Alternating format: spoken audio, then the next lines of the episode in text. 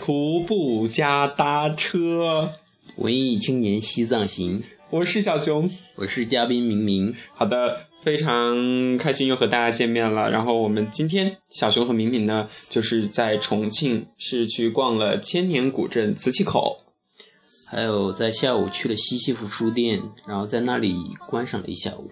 对，就是哎。就像去做了一下伪文艺青年，感受了一下这种文化氛围。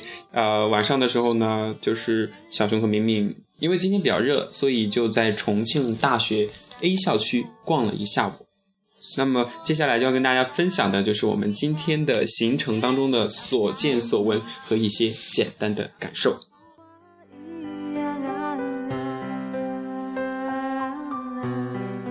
千年古镇瓷器口。每个人都能在这里邂逅一段柔软时光。下面我们要跟大家聊的就是今天的瓷器口之行。不知道明明在今天的这个瓷器口的玩耍当中，有一些什么让你印象特别深刻的一些东西呢？很多，嗯，比如说呢？比如说就是，嗯，游江画廊，你知道的。对，这个待会儿肯定要跟大家好好介绍一下的。然后还有在那个二零一二年。嗯，有部电影挺出名的，叫《人在囧途之泰囧》，对吧？对对对。里边就是那个主播，我想不起来名字叫什么了。王宝强。对，王宝强他有一本自己的小本子，上面有个去泰国必须做的事情，里边就有一个，对，类似于攻略，就是足疗做一次鱼疗，是吧？对，鱼疗。嗯，相信我，大家看了也会非常感兴趣的。对，就小熊今天和这个明明嘛，在。啊，磁器口就去奢侈了一次，其实也不奢侈，才十块钱二十分钟，然后就当时就抱着一种什么尝试啊，或者是好奇的这样嘛。不过去了之后，真的还是蛮舒服的。这个呃鱼疗，呃，另外还有一个就是下午去真的很文艺了一次，因为在外面逛太热了，所以就在这个岁月咖啡馆里面就待了。应该有三三个多小时，三个多小时，反正好久了。对，而且就是上一档节目呢，小熊自己做的，是因为小敏敏今天不在状态，感觉特别累，所以他让我另找嘉宾。还有什么？还有就是我我觉得应该算是磁器口这个古镇的特色吧，有个诚信购物。嗯，解释一下，诚信购物就是，嗯。老板在那里放一个摊子，就是人不在啦，然后旁边放一个碗啊，或者小盒子、小箱子，对自己投币自己拿东西，诚信购物。嗯，他相信你，然后你也应该回馈他。对，就是用行动，不要做一个贪小便宜的人，是吧？嗯嗯。然后敏敏还挑选了一份特殊的、神秘的礼物，在稍后的节目当中跟大家分享。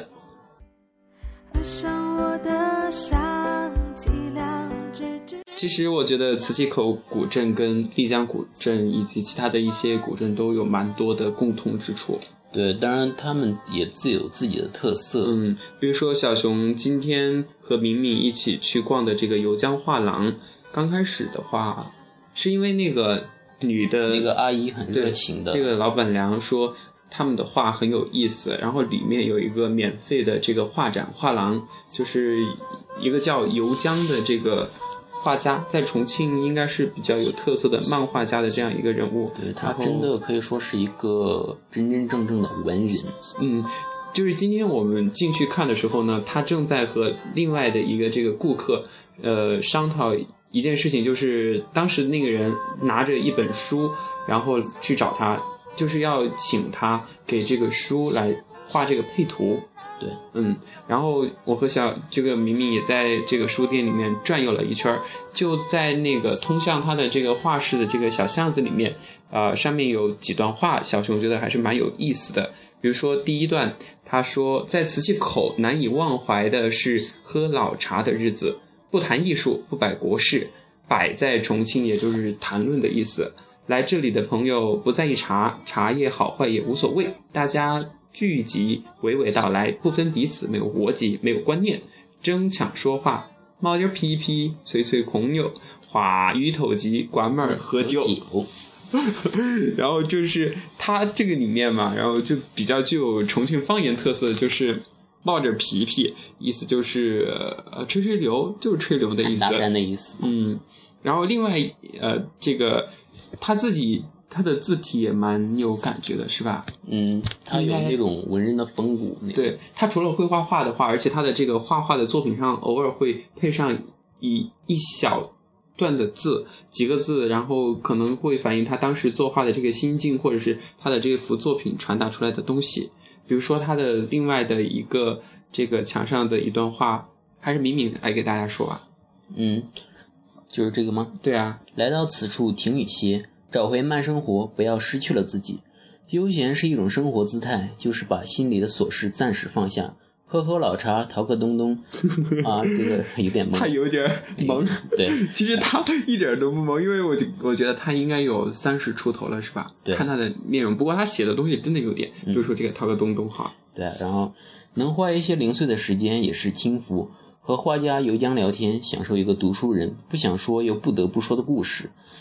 然后接下来那个游江他还留留的有自己的博客，如果大家感兴趣，我觉得可以去看一下，可以看一下，真的蛮好的。嗯，他给自己的博客后面有一个简介，就是躲在一个不太世俗的地方，耶，就是上升到了这个道家或者是哲哲学的一种境界吧，就是世俗出世入世的这样的一种境界吧。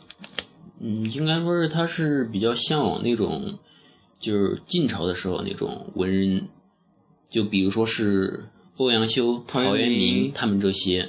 哦。然后我们在进那个画廊之前，那个门上我记得还有一段很有意思的字，具体忘了，但是他就是像欧阳修六六一居士那样，他给自己号了一个，他是藏山僧。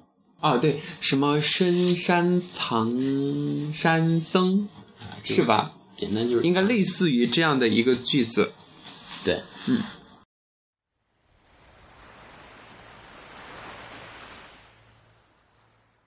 我觉得游江他这个人，嗯，跟其他的这个画家或者是文人是不太一样的。比如说他作画的时候是会跟你聊聊天儿，根据你的故事，在这个作品中加入一些情感或者是一些更为丰富的内涵。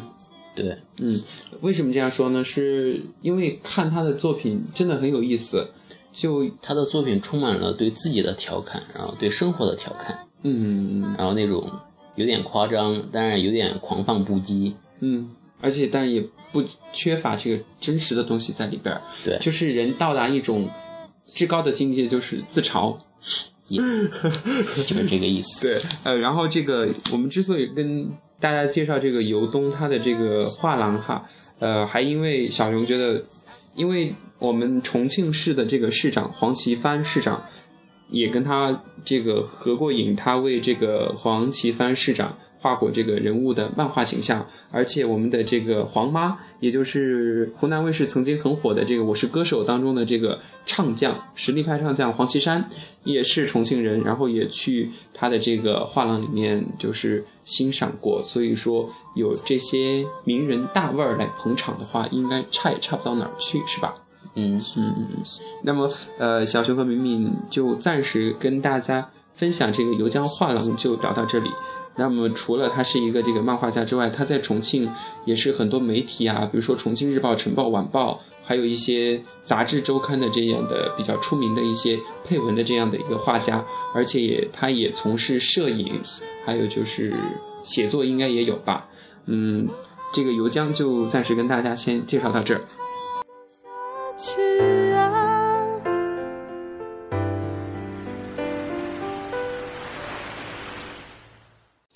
好的，欢迎大家继续收听，我是小熊，我是明明。对，呃，我们继续跟大家聊的就是今天我们调皮了一下，去奢侈享受这个鱼疗。其实我和明明都算是比较敏感的人，怕痒，差不多吧。对，而且我们今天做那个呃足疗嘛，就是还选的那个大鱼，因为我也不知道那个大鱼和小鱼他们有什么不同的感觉，只是觉得男生应该大气一点。对。嗯，难得男子汉的一个词。就是今天吧，然后做这个足疗的时候呢，遇到了很多人，但大家都会笑得很开心嘛。虽然大家不认识，但是在同一个地方遇见了，然后就会搭搭讪或者是聊聊天，互相调调侃。对，然后会开怀一笑，笑得比较真诚。因为我觉得在旅途中遇到很多人，就是大家都褪去了自己的啊城市当中的这种浮华，就。去找最真实的自己的一种状态，对啊一种情感。因为这个地方本来就是用来旅行的嘛。嗯，所以出来旅行的人，大家都把繁忙的自己放在虚假的自己、平时的面具，然后摘下来，对，摘下来放在家里，然后带一个最真实的自己出来旅行，然后给自己最原始的快乐。嗯，就放松身心，一种最真实的状态，所以那种笑容也容易打动他人。大家都没有彼此的防备之心，然后所以说就笑起来，就像是一种嗯朋友吧，相见恨晚的那种。对，虽然不会有过多的交涉，但是一个微笑或者是一两句问候，或者是啊、呃打招呼交流，都已经是蛮足够的了哈。嗯，嗯，如果大家来磁器口的话，可以去做这个足疗，因为呃还是比较便宜的，而且有这个免费的 WiFi，然后还有冷气。这样，因为空空调开的真足，吹的好冷啊。因为夏天嘛，真的重庆真的很热。一般的，比如说北方人的话，应该是很难习惯这个夏天的重庆的。真的不愧为这个火炉城市之称。对，回来的时候叔叔说今天有三十九度五吧。对，今年这个今天，呃，重庆的天气预报是说的，重庆除了主城区周边的区县，有的地方已经突破四十度了，是达到了历年的最高。那么也希望就是已经入夏了嘛，亲爱的听众朋友们，不管在哪个城市，也要注意防暑，千万不要中暑了。是看清了自己，有些人太愚昧，幻想成为完美。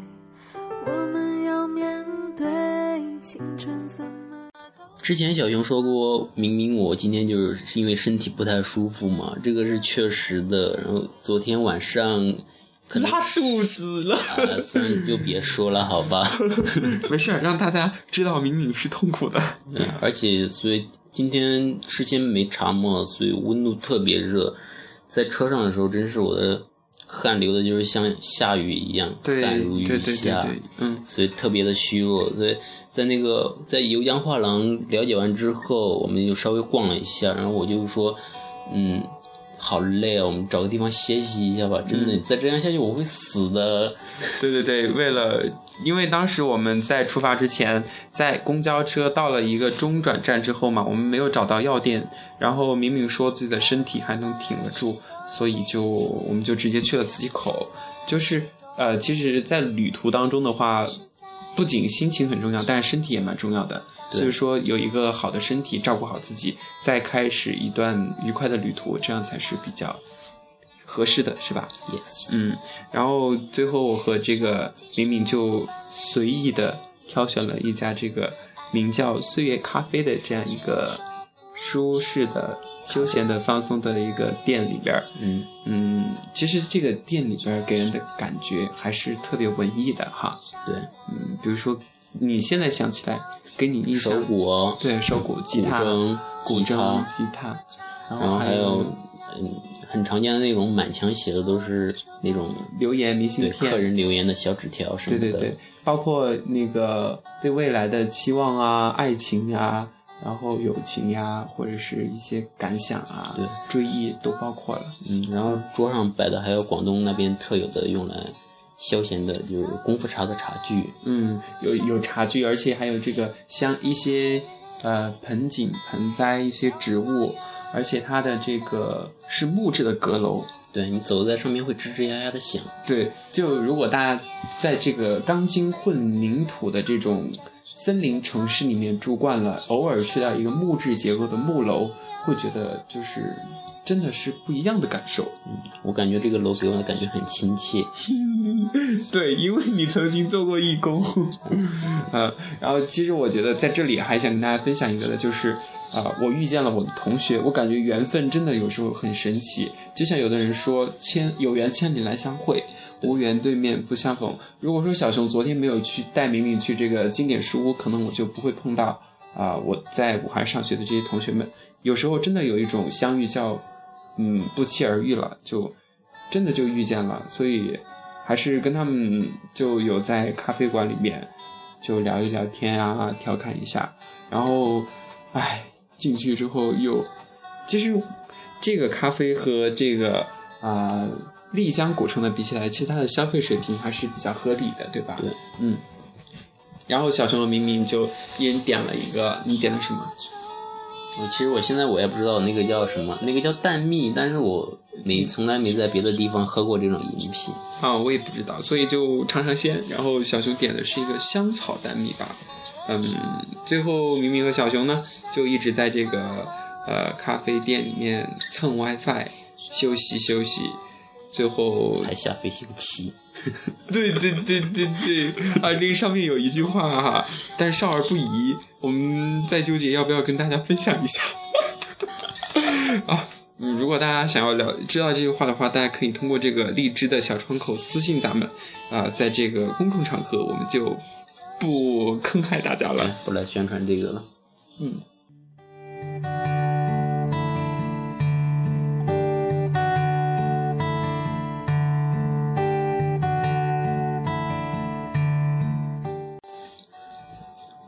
之前说过，就是每个古镇都有自己的特色，嗯，然后所以，我来到磁器磁器口这个古镇，然后第一个一看到的就是这个诚信购物，真的是蛮特别有意思，对。这种独特独特的经营方式，就是这个摊主他会信任自己的顾客，对，给予陌生人的信任嘛，嗯，大家也是一份信任。你刚来到这里就会收获到一份温暖，是吧？对，真的是，你不说我真是感受不到，真的是好温暖的感觉，被信任的感觉。对对对，就是你到一个陌生的地方，大家都互不相识，但是通过这样一种经营方式，还是会给人带来不同的感受。所以，就像他虽然。嗯，出售的东西不是那种很精美，也不是过于的，就是昂贵的东西，就是可能几块钱，但是人和人之间透出来的就是一种信任。Yes，嗯，比如说我们今天在那儿有看到的，就是明信片的这种自助购物的，然后还有这个火柴，更多的火柴，各种各样的，还有就是这个武林秘籍。对，当时明明还在当中找这个。什么《葵花宝典》是吧？对啊，结果找到了结果找到辟邪剑谱了。对，嗯，然后就跟大家说这个比较特殊的这个诚信购物嘛。最后还跟大家说一个，咱们今天被坑了，就是也是一个比较好玩的一种，但是这个有一点点，除了挑战之外，还有一点点赌。对，为什么说赌了？他的要求是。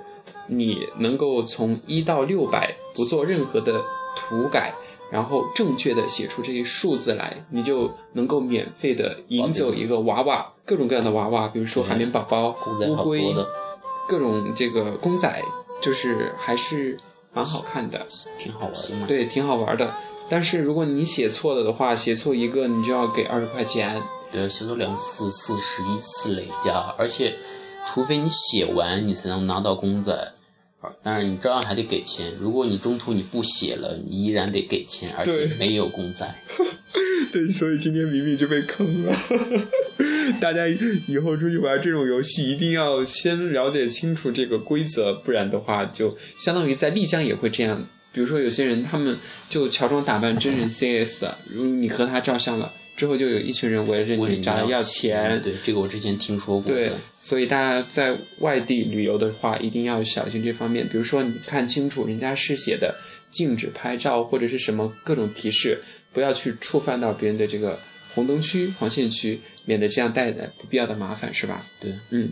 那刚刚我们也在节目当中提到了，明明买了一个特殊的礼物，就由他跟我们说说吧。特殊不算特殊吧，那个是个明信片，我相信大家应该生活里买的挺多的。我也买过，对，不过这个是我之前我在丽江我也没见过的，就是说是植物明信片。对，其实因为我们说它特殊，就是因为在咱们的传统的这个印象当中和观念当中，明信片都是纸做的纸制品。对，但是这个明信片明明刚刚说了是这个木制品，除此之外还有一个特殊的，嗯。在它那个背面嘛，有一个，就是它每它有很多主题，就我们知道每个花都有花语，对，然后兰花有人说是叫勿忘我吧，不过我对这个不太了解，不过我认为兰花是君子，对，然后你今天的那朵花应该是勿忘我吧？嗯，勿忘不是兰花吗？不，今天那个我们的小伙伴不是说你那个是勿忘我吗？勿忘我吗对对对，就他的那个明信片上的花，敏敏刚开始以为是这个描绘上去的，是画上去的。对但是后来仔细观察才发现，哎，原来这个是一个植物的标本，类似于是吧？对，对，它是真花在上面，然后植物标本封存上去。对，加上这个木板，所以就真的是很特殊的一种。对，而且看得出来做的很用心的。嗯，虽然它的价格稍微有一点点高，但是还是算物有所值的哈。对，嗯，那小熊和明明今天的这个瓷器口千年古镇之行呢，就在这里分享到这里。下面要跟大家分享的就是文化之旅啊。有些人伤悲是看清了自己，有些人他愚好的，好的，欢迎大家的继续收听。呃，在前面的上一期节目当中呢，小熊跟明明是去逛了这个解放碑的经典书屋。呃，我记得，嗯，小熊没有跟大家做过多的关于这个经典书屋的历史的介绍，因为这个并没有找到其中的嗯没有找到的相关没有找到资料。资料，所以说就只跟大家分享了一下里面的感受。然后今天呃下午的时候稍微凉快了一点，然后我跟明明就去了这个沙坪坝区的西西弗书店。嗯嗯，明明有一些感受想跟大家一起来分享一下。其实这个也算是老生常谈吧，因为我之前我跟大家就是极力推荐过西推荐过那个经典书屋，而嗯这次西西弗书店它算是经典书屋的扩大版、嗯成长版。更加的这个成熟，对对对对对，嗯而且，嗯，感觉西部书店吧，在这里有很多人在这儿读书，然后在这儿学习，在这儿你能看到他他们的成长，你看到他们，你就能觉得这个国家这个城市还有未来，对未来还是很光明的。嗯就是在这里，你能感受到一个城市的脉动，嗯嗯嗯，就是一种文化底蕴能够凸显出来。对啊。然后小熊总结出来两句话，挺文艺的。不是我，不是我总结的，是明明总结的，是我写出来的。嗯，你再狡辩也没用了。好他说是由长江两岸来看重庆这座城市的广度，然后在西西弗书店可以感受重庆的深度，我觉得蛮对的。对对对，嗯、其实哈，这个西西弗书店，呃，因为我跟敏敏去哪儿玩了，我会挑选一些照片，然后在自己的微信或者是 QQ 空间里面跟大家一起来分享。然后我的师姐呢，她就说我一定要让我带我的这个敏敏小伙伴去这个沙坪坝区的西西弗书店。其实，在她没跟我建议之前呢，我就有这个简单的规划，要把它纳入我们这一次的行程当中。因为我觉得，真的，如果你去一个城市，光去这个好玩的地方，比如说地标建筑啊这些，呃，就还是差那么一点点比较有内涵的东西。对所以还是应该去一个有文化气息的。明明他说了一句话，就是这个瓷器口是这个民风民俗之旅，然后西西弗书店是一段文化之旅。对你，因为你出来，你不仅要自己的眼睛享受，你也让自己的心灵放松，让心灵来享受。嗯，对的。嗯，就是这个西西弗书店，它，比如比如说我们进书店可以看到它内设优雅而别致，有些书架呀或者灯光都会显示出古色古香的一种感觉，充满了艺术气质，这是第一个印象。呃，书书店内还专门开辟了阅览区，然后供读供读者读书。嗯这个不是说，嗯，像那种就是有的书店为了留住客人，所以就是放几张凳子啦，然后或者弄几杯茶水，就是让你看看书，但是结果结果看到你非常想看的时候，然后就是买，这是哎。我说不太好，不过这是一种我们那边很流行的一一种书籍的营销方式，但是在这里，它是真真实正正是开辟了一块区域，为读者服务。对，它就是口号就是你可以在这里读书，我们欢迎你来读书，我们鼓励你们来这里读书。嗯，其实这个刚刚是敏敏他自己的感受说出来的哈。小熊，呃，今天有做一些功课，比如说来查阅这个西西弗的相关的一些信息。其实他在后面的这个呃这一家书店的这个市场经营的这个呃一个主管的这样一个人，他也是介绍了这样一句话，就是鼓励大家、提倡大家读书。然后呃，今天小熊其实是今天没有太多的心情去在这个书店里面静心的读书，只是想带明明去啊、呃看一看这个书店到底是一个怎么样的一个呃面目，所以就在这个书店里面游走。然后我是看到那儿有一台这个电脑嘛，然后就顺带的去搜索一下我比较感兴趣的书籍，就是搜了一个播音主持，刚好就有一这一个这个女生，就是店内的这个服务人员，对，然后他就说，哎，你要找这个相关的书籍吗？然后他就跟我说，我我可以带你去去找这个书籍。真的是好热情的。对他很服务很周到，然后之后呢，他就真的带小熊去找这个，呃，找到了这个专栏的这样一个书架上，一个书架的对对对，嗯，然后小熊有问他要这个相关的这个书店的这个资料，但是他说呃没有这个东西，他说但是在这个网络上可以搜到一些相关的信息，所以我们嗯、就是查找了一下，在节目后面要跟大家分享。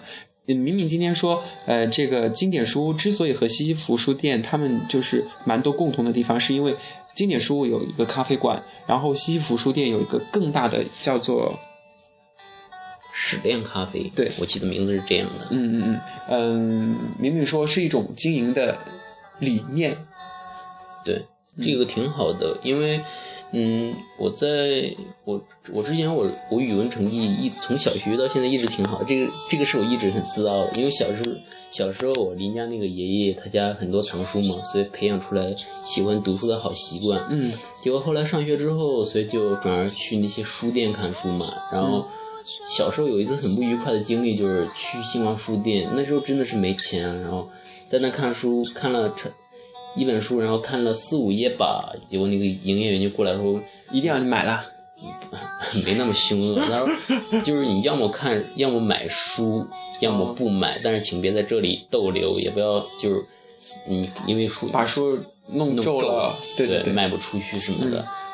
啊，然后所以我后来我对那个新华书店印象都好差，这个嗯，对，嗯，他说这个一种经营的理念，就是因为它不仅就是你能够在呃这里享受一段慢时光，喝喝咖啡，或者上上网可以，然后也可以把书拿到里面去看，好像是免费的吧？对，嗯呃，所以我觉得其实更深次的不更深层次的不同就是，像新华书店那些书店，他们卖的真的只是书而已。嗯，当然，西西弗书店经典书这样，他们推销的，他们卖的是文化，对对对对对，这个真的是很好的。就像小熊在那个网上查的西西弗书店，他们是就是他们鼓励读者进店免费看书，然后给你设量大量那个免费读书位，然后他们都还在那儿告诉你，他们鼓励你抄书来取代买书。对，目的就是呃，就是哎，虽然哈，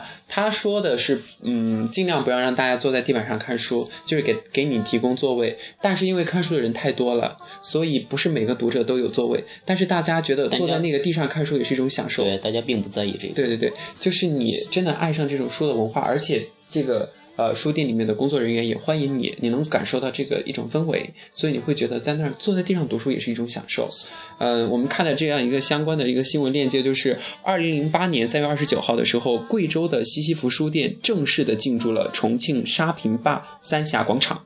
当时书店的这个市场部的负责人他就表示，贵州西西弗书店不再让读者坐地板，将提供大量的免费座位让读者来看书、抄书。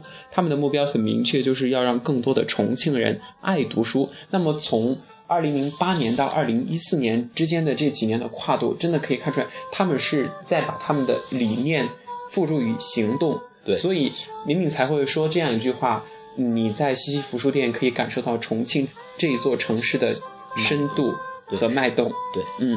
然后，呃，据了解哈，这个西西弗书店从一家二十平方米的小店做起，目前已经开到了十余家的连锁店。当然，这个数据是在零八年统计的，当然现在可能是更多的。呃，然后这个西西弗书店重庆这个分店也是呃第七家连锁店，在外地开这个连锁店的首次的尝试。书店面书店的面积有一千七百多平方米，嗯，专门开辟出这个 有跟大家介绍好，免费的阅读区。呃，其实我觉得这个西服书店的话，它的藏书可能比金典书屋更多。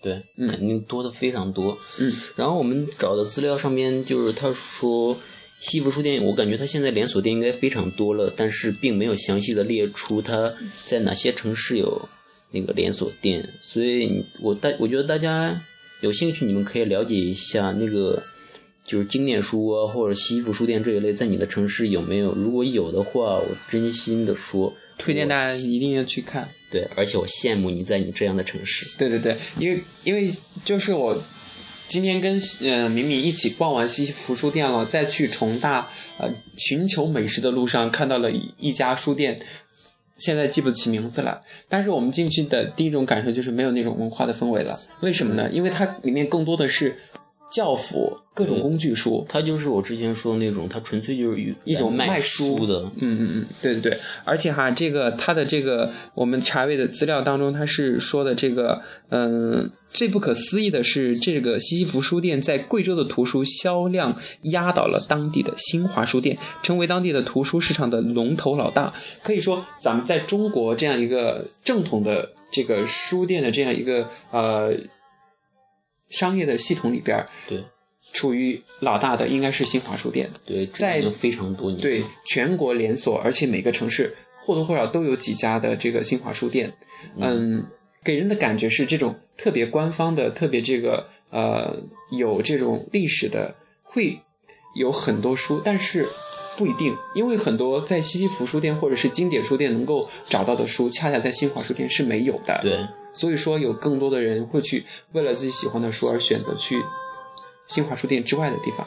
对对，而且我们说了它为什么和这个经典书，呃，就是有共通之处，因为它其中说的是西西弗书店和西服书店和那个重庆的经典书屋，他们都是以人文科学、人文社科为主的。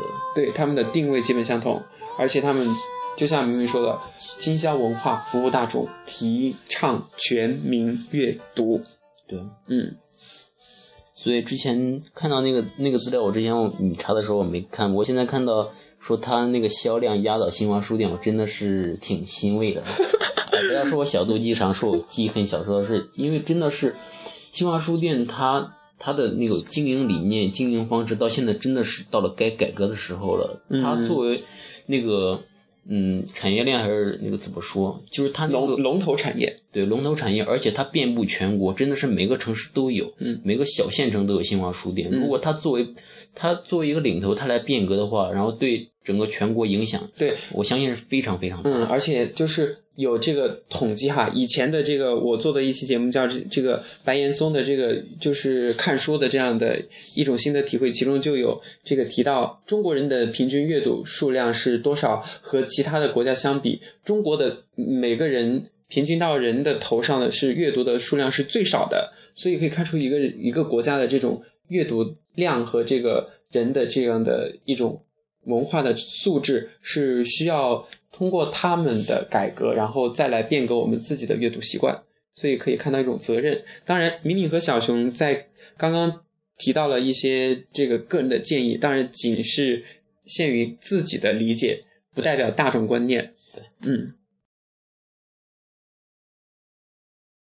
好的，亲爱的听众朋友们，接下来要跟大家一起分享的就是大学心。嗯，小熊和敏敏今天是去了重庆大学对吧？好吧，我第一眼看到的时候念成重大，啊，对对对，敏敏今天 太笑死我了。然后因为那个公交车嘛，重庆的公交车，因为重庆很多地方地名比较长，所以他会省略。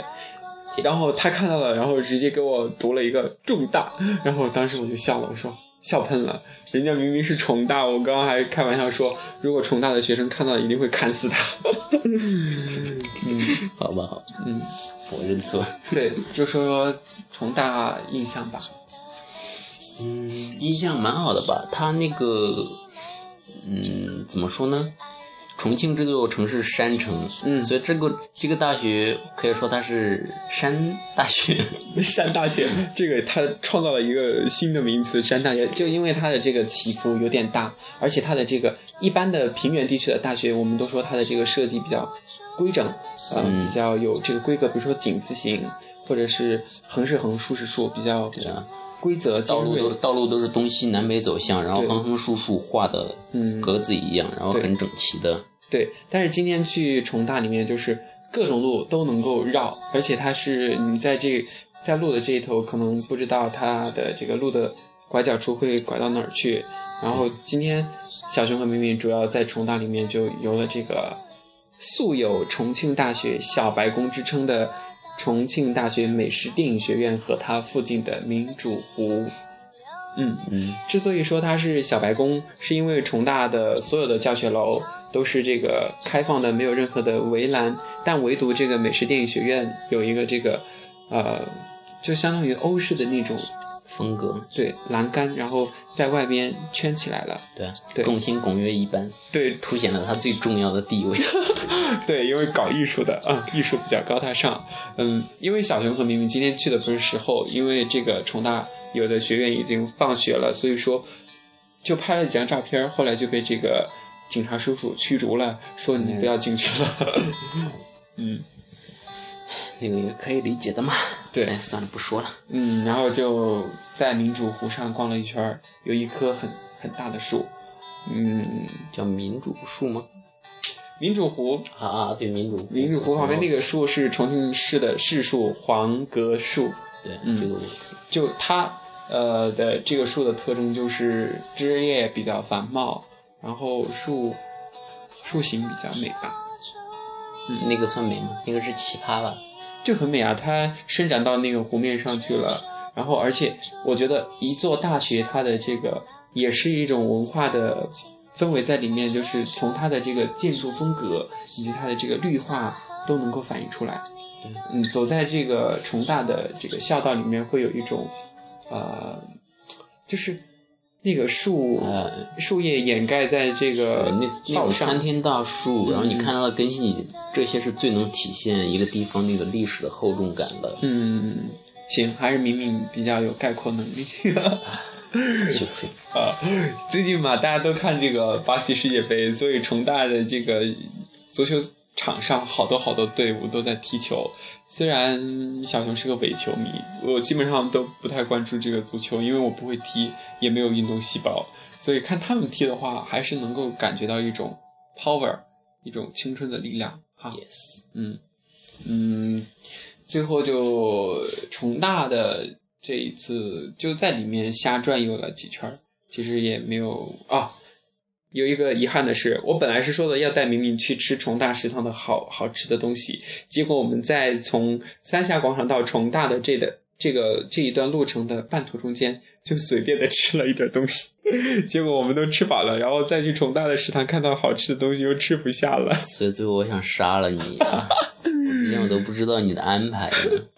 啊，嗯，因为今天真的很热很热，所以今天逛了一整天。因为我们从早上应该十点左右就出发了，一直逛到下午的呃七八点，对七点了。七点半左右，所以呃两个人都比较累，而且在回来的公交车上，如果不是明明叫我下车，可能我就已经带他坐过站了。真是今天太累了。嗯，那么在这里，小熊和明明非常感谢大家啊、收听和关注《指尖流年西藏行》。那么在这里也祝福大家假期愉快，非常感谢大家收听，我是小熊，我是明明，咱们下期节目再见，拜拜。拜。